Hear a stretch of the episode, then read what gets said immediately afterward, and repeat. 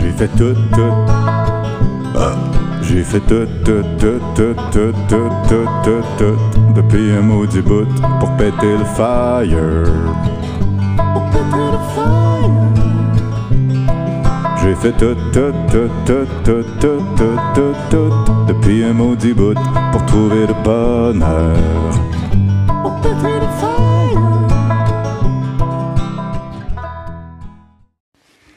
Pense que je vais retourner voir une sexologue. J'en avais vu une, voilà à peu près cinq ans, à une époque de ma vie où malheureusement j'étais célibataire, puis j'avais pas de rapport sexuel. Fait que c'était pas idéal de voir une sexologue à un moment où il y avait aucune expérience terrain pour pour accompagner la thérapie. C'était juste de la théorie, d'un sens. Mais à l'époque, j'avais été voir une sexologue pour peut-être six rendez-vous, je dirais.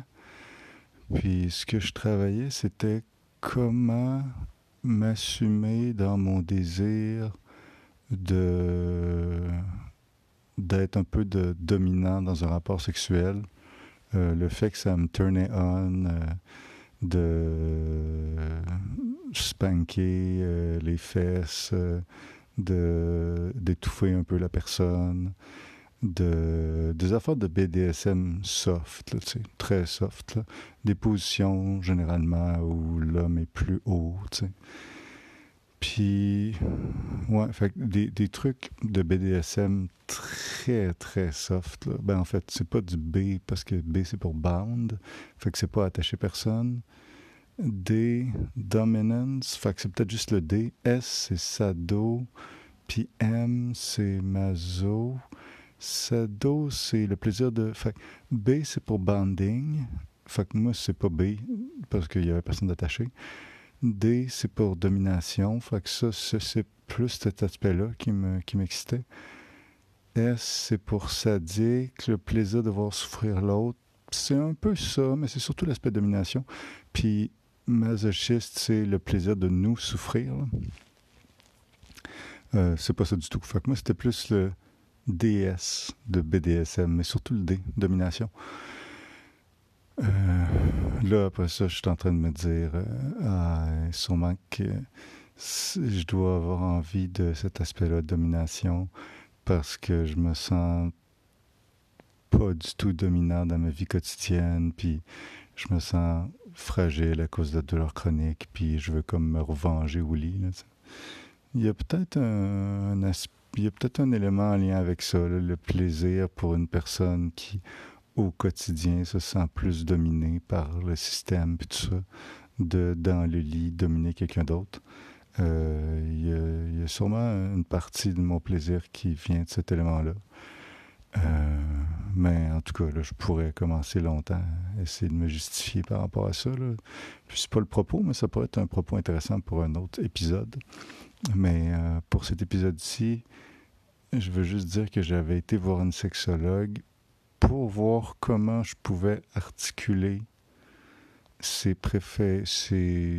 bon, je dirais préférences, mais c'est vraiment pas exclusif dans le sens où il y a plein d'affaires en, Là, je vois que je me défends. Ouais, je, suis dans, je suis dans un mode auto-justification. J'allais dire, il y a plein d'affaires sexuellement que j'aime puis qui sont où je suis pas dominant du tout. Puis c'est vrai, mais la raison pour laquelle je voulais dire, mon intention, c'était clairement de me défendre contre un éventuel jugement que vous auriez. Puis en réalité, j'ai pas envie de faire ça parce que si vous voulez me juger, vous avez tout à fait le droit. Puis même si la seule affaire que j'aimais sexuellement, c'est dominer, si tout le monde est consentant, euh, pour moi, c'est quelque chose qui est moralement neutre. Et donc, j'avais beaucoup de défis à exprimer ce désir-là de, de posture, de, de, de ben, d'action, de gestes euh, sexuellement dominants. Puis pour voir si l'autre personne était à l'aise, puis comment le proposer, comment le demander pendant la relation sexuelle, avant la relation sexuelle.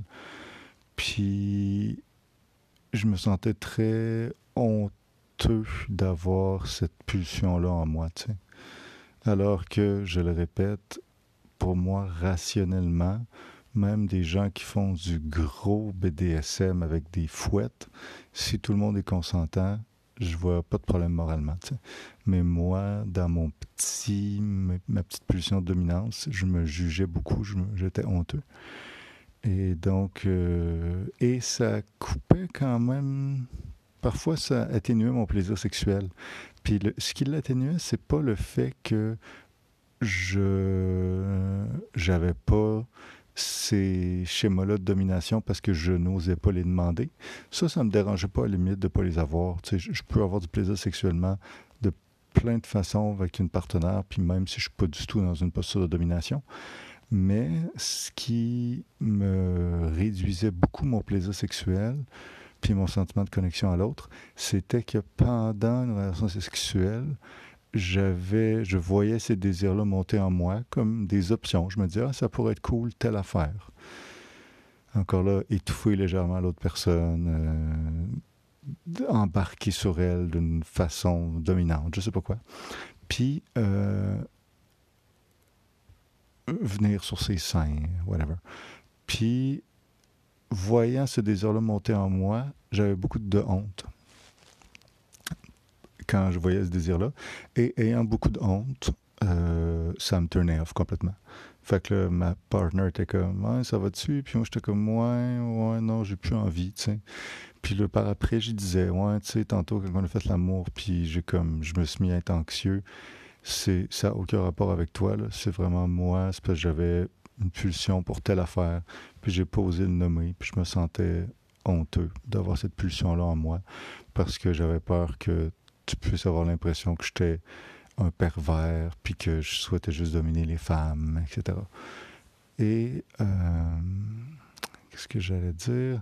Et donc, ça me limitait mon plaisir sexuel, non pas parce que je n'osais pas demander ce que je voudrais, ce qui est bon, c'est le best, mais même sans demander, c'était l'aspect honte qui était difficile. Puis euh, les six rencontres que j'ai eues avec une sexologue m'ont quand même pas mal aidé par rapport à ça. Évidemment, c'est pas miraculeux, mais ce qui m'a aidé en fait le plus, je pense, à la limite, ça aurait pu ne pas être une sexologue, mais c'est de voir devant moi, c'était une femme, puis c'était une jeune femme. Fait que voir devant moi une jeune femme qui, à chaque fois que je parlais d'un de mes désirs de pulsion sexuelle, elle disait Oui, oui, je comprends, c'est normal. Il y a beaucoup de gens qui ont ces pulsions-là, puis ta, ta, ta. Puis eh, pour elle, ça avait l'air tellement pas un problème, puis tellement, elle avait tellement pas l'air de me juger que c'est surtout ça qui m'a aidé à, euh, être moins, me sentir moins honteux, puis oser demander plus. Euh, ces skills de sexologue, euh, grosso modo, ont aidé aussi, tu à me donner deux, trois petits trucs, puis tout ça. Mais ce qui m'a le plus aidé, c'est juste de nommer ce dont j'avais envie à une jeune femme, puis voir qu'elle, elle, ne me, ne semblait pas me juger pour ça. À limite, ça aurait pu être n'importe quelle jeune femme qui aurait pu m'écouter sans me juger.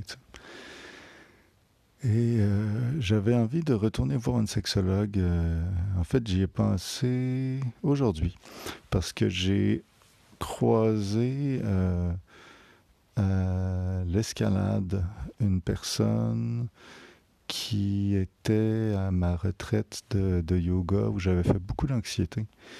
Et c'était une des personnes qui, qui m'attirait. Puis je me suis trouvé à juste lui parler très rapidement. Puis je me suis mis à faire folle d'anxiété.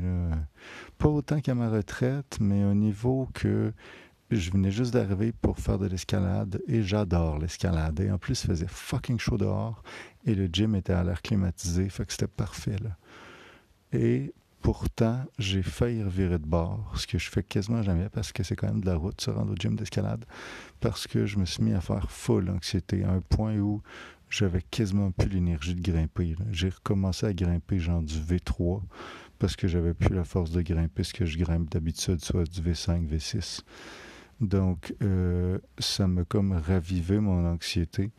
Puis, ça m'a fait réaliser, oh, OK, ma blessure par rapport à la honte que j'ai d'être attiré par certaines femmes et euh, qui sont en relation amoureuse, puis d'avoir l'impression de ne pas être capable de connecter avec elles, puis que je me sens honteux d'être attiré vers des personnes qui sont en relation amoureuse. Puis que, en tout cas, tout ça, puis d'être attiré par plus qu'une personne en même temps, toute cette honte-là est extrêmement poignante chez moi. Puis j'aimerais, je pense que ce serait bénéfique d'avoir du support professionnel. Mais je me sens pas assez riche ces temps-ci pour aller voir une psychologue parce que ben, ma psychologue coûte 120 pièces de l'heure. Puis honnêtement, si je la vois une fois par semaine, c'est plus que mon loyer. Là, fait que c'est juste financièrement parlant. Je ne fais pas assez d'argent cet été là, pour être confortable avec ça. Mais je pense que ça pourrait être vraiment bénéfique pour moi d'avoir du support professionnel par rapport à cette anxiété-là. Et puisque cette anxiété, dans une certaine mesure, est liée à l'aspect sexuel, ou en tout cas est quand même liée au rapport homme-femme. Pas nécessairement sexuel, mais définitivement attirance et la, la, honte liée à ça, etc. Je me disais, Chris, je pourrais aller voir une sexologue parce qu'il y a un organisme à Québec en tout cas, avant la pandémie, c'était le cas. J'espère que c'est encore le cas. Peut-être qu'il y a eu des coupures dans les subventions. Et il y a un organisme à Québec qui s'appelle S'explique. Fait que c'est comme explique, mais avec un S au début. S'explique, qui, à l'époque, quand j'avais consulté, c'est avec cet organisme-là que j'avais consulté, il donnait six rencontres gratuites de 45 minutes, je pense. Et pour moi, ça a été vraiment bénéfique. Donc, je me disais, crime, j'ai pas assez d'argent pour payer 120 pièces de l'heure pour de la psychologie, mais définitivement, c'est ah, c'est ça, c'est pas gratuit, c'est contribution volontaire, s'explique. Mais moi, je mettais genre 10 pièces à chaque fois. Fait que c'est comme quasiment symbolique. Et donc, je pourrais essayer de voir si je pourrais avoir mon support psychologique lié au caractère honte de l'attirance, tout ça euh, chez S'explique, fait que ça me permettrait de ne pas payer 120 pièces par semaine, puis d'avoir du sport. Fait que ça, ça me tenterait vraiment. Je vais me prendre une note euh, dès que je vais finir le podcast pour appeler S'explique demain pour essayer de voir, euh, prendre rendez-vous. Je pense qu'il et elle sont fermés l'été, mais je vais laisser un message pour qu'ils me rappellent dès que ça réouvre. Puis ça, ce serait fascinant, recommencer un suivi en sexologie. Je pense que ça me ferait du bien, juste d'avoir quelqu'un qui m'écoute, euh, un ou une professionnelle à chaque semaine. Ce serait vraiment super. Il y a des très bonnes chances que ce soit une professionnelle. Il y a vraiment peu d'hommes dans le domaine de la sexologie, de ce que j'ai pu voir dans les bureaux de S'explique, en tout cas. Puis vous comprenez qu'à chaque fois que j'utilise le mot homme ou femme dans ce podcast, je parle de l'aspect biologique de la chose, donc mâle ou femelle. Je parle pas du tout de l'identité de genre. J'ai aucune idée euh, à quelle identité de, sexuelle ma, ma psychologue, euh, ma sexologue s'identifiait, mais j'ai pas mal une bonne idée que biologiquement, euh, ça, elle doit être beaucoup plus dans le, côté euh, féminin du spectre. Euh, donc, je vais juste spécifier ça parce que une des imprécisions de la langue française, je trouve, et je m'en rends compte ces dernières années, maintenant qu'on clarifie beaucoup plus la différence entre la, la, la, la, la, la, comment dire, entre la, sexualité au niveau biologique et l'identité de genre. Euh, maintenant qu'on fait de plus en plus la différence entre les deux, euh, je trouve que les mots homme et femme sont pas assez précis à ce propos parce qu'on peut utiliser homme et femme à la fois pour désigner, j'ai l'impression, vous me corrigerez si je me trompe, chers téléspectateurs, téléspectatrices, euh, on peut utiliser les mots homme et femme à la fois pour désigner le sexe d'une personne, donc l'aspect biologique de la chose, ses chromosomes, ses hormones, ses organes reproducteurs, etc. L'aspect, euh, le sexe, et aussi le genre d'une personne. Donc, euh, ces, ces mots-là, homme, homme, femme, me semblent pas assez précis. Pour être précis, il faudrait qu'à chaque fois que j'en parle, je dise une personne de sexe féminin ou de sexe masculin. Là, on comprendrait qu'on parle vraiment de l'aspect biologique. Et quand je parle du genre, il faudrait que je dise de genre masculin, ou de genre féminin, ou de genre euh, non-binaire, ou de genre euh, queer, etc., etc. Mais étant donné que je dis juste homme-femme, ben, c'est plus rapide. Des fois, ça peut porter à confusion.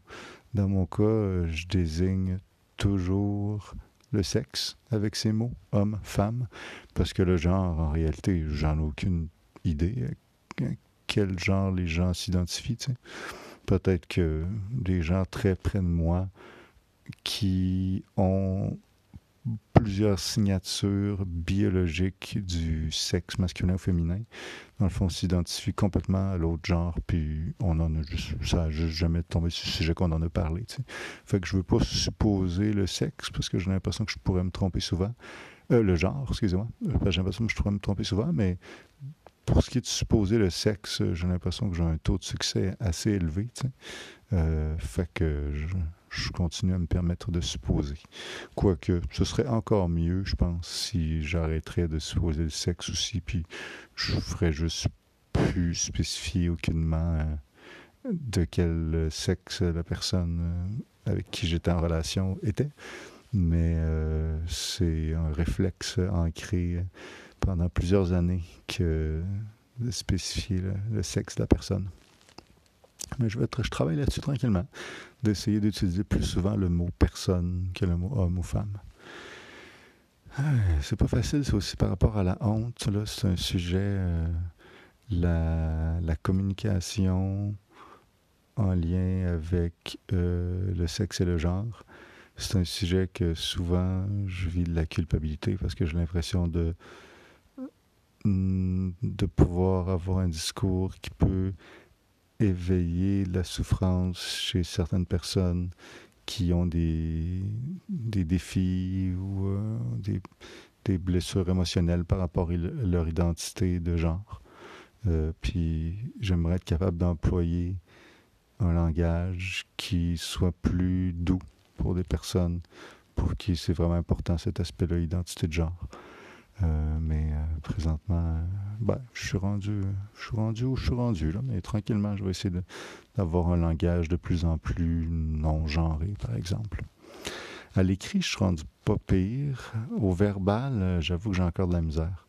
Je pense que c'est en lien, entre autres, avec le bassin dans lequel je baigne. Les gens autour de moi sont assez woke au sens mélioratif du terme, mais il y a quand même peu de gens autour de moi qui utilisent le langage non genré ou dans le verbal, je dirais.